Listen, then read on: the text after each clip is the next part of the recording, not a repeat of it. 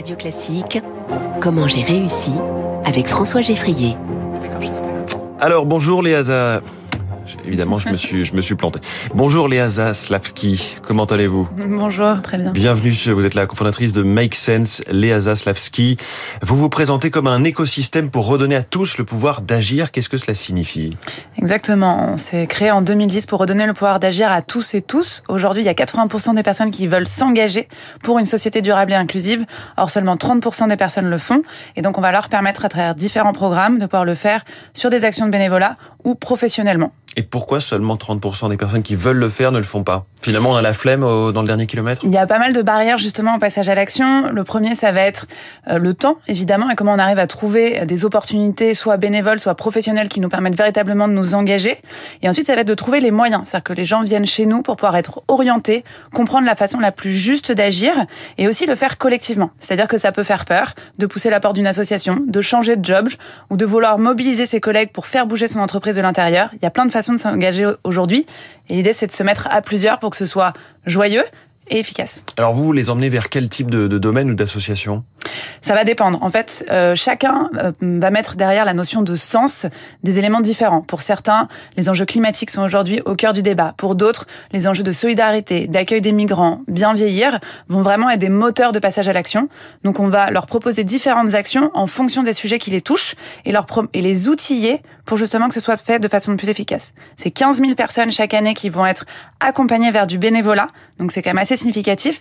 Et on va aussi accompagner des milliers de salariés et des milliers de, euh, enfin, de salariés dans leur entreprise et des milliers de personnes aussi en transition vers des jobs à fort impact social et environnemental. Oui, parce que vous êtes sur trois piliers. Il y a donc ce, ce côté associatif, vous êtes aussi un incubateur d'entreprise, et puis vous faites de la formation et du conseil à, à des entreprises sur le domaine de la transition écologique. Tout ça est évidemment lié. Exactement. Pour nous, on pense que tout le monde aujourd'hui doit agir. On veut rompre le triangle de l'inaction. On dit que c'est aux citoyens de changer de leur consommation, c'est aux politiques de changer les lois, c'est aux entreprises mmh. de changer leur production. En fait, il faut que tout le monde agisse. Chacun se dit toujours qu'il y a plus gros et plus impactant que, que son petit changement personnel. Quoi. Exactement. Sauf qu'en réalité, chaque geste compte et aussi chaque engagement compte. Parce que quand on va euh, dans son entreprise, par exemple, essayer de euh, engager ses collègues et essayer de proposer à une direction des actions d'engagement, changer son business model, euh, proposer des, des nouvelles façons justement de mener son entreprise, ça a un impact.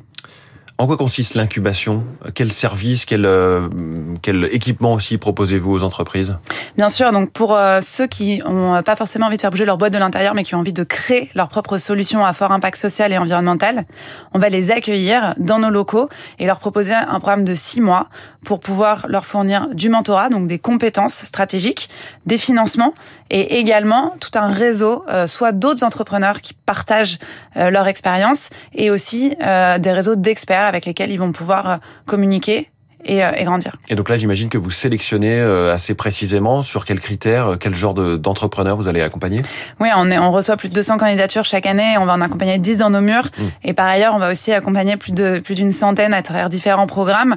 L'idée, c'est de voir quelle va être la pertinence véritablement de l'impact social et environnemental de la société. Parce qu'aujourd'hui, il y a un certain nombre aussi de fausses bonnes idées. On va essayer de voir quel est l'engagement aussi des porteurs de projets et porteuses de projets. Est-ce qu'ils ont envie de développer leur situation à temps plein et de pouvoir aussi le faire en collaboration.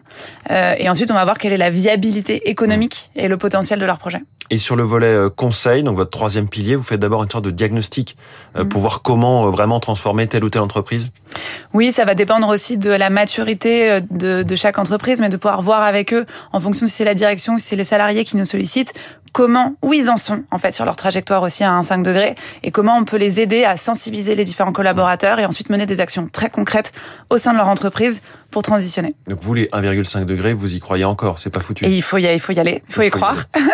Comment vous vous financez? Quel est votre modèle économique? Bien sûr. Donc on a évidemment ces prestations de services qui vont euh, nous permettre de euh, de nous financer à travers de, enfin, de du conseil. Mhm.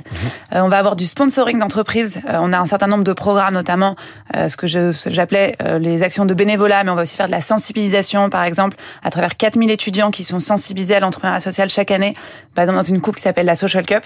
Et on va avoir aussi des mécènes et des subventions publiques pour 10 et 10, enfin pour 20 qui vont aussi nous aider. Et chez vous, les, les salaires sont décidés par les salariés eux-mêmes, c'est ça? Vous avez une Ouais, approche on est- assez innovante?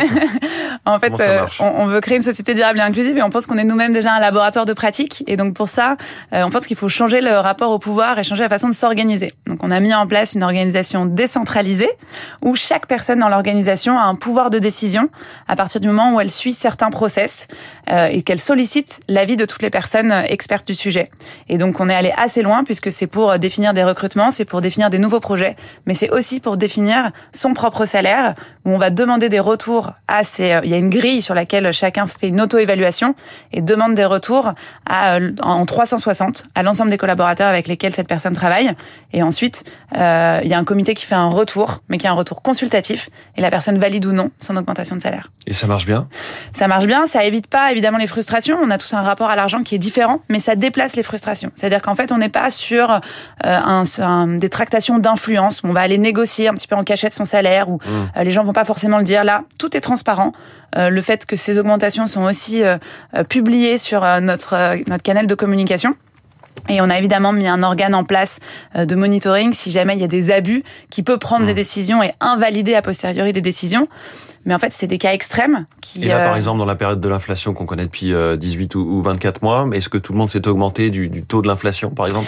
Non, alors il y a déjà des augmentations qu'on va, enfin, qui existent annuellement aussi euh, pour les personnes qui restent chaque année. Mais l'idée, c'est qu'on a eu des discussions très transparentes Mmh. au sein de l'organisation sur ça veut dire quoi l'inflation, comment ça impacte nos salaires? Et comment collectivement on peut assurer la pérennité de l'organisation euh, tout en répondant aux, aux besoins de chacun. Donc chez Make Sense, vous avez 80 salariés, vous le disiez, 3000 entrepreneurs accompagnés, 15 000 salariés euh, formés, des bureaux... euh, Bénévoles aussi- formés. Bénévoles formés, effectivement, des Mhm. bureaux aussi au Sénégal, au Mexique, au Liban, aux Philippines. Aux. Philippines, comment est-ce que vous avez réussi jusqu'ici? Comme je le disais, nous on croit beaucoup à l'action collective. On pense que c'est à plusieurs qu'on arrive à faire euh, bouger les choses. Et ben c'est aussi à plusieurs qu'on a monté Make Sense. On est sept cofondateurs et cofondatrices.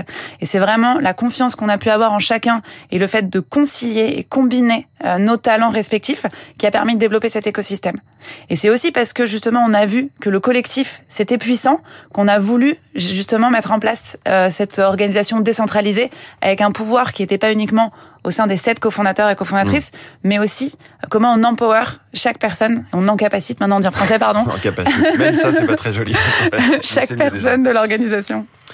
Léa Zaslavski, merci beaucoup, cofondatrice de Make Sense. Merci d'être venue ce matin en direct dans Comment j'ai réussi. Très bonne journée à vous. Merci beaucoup. 6h40.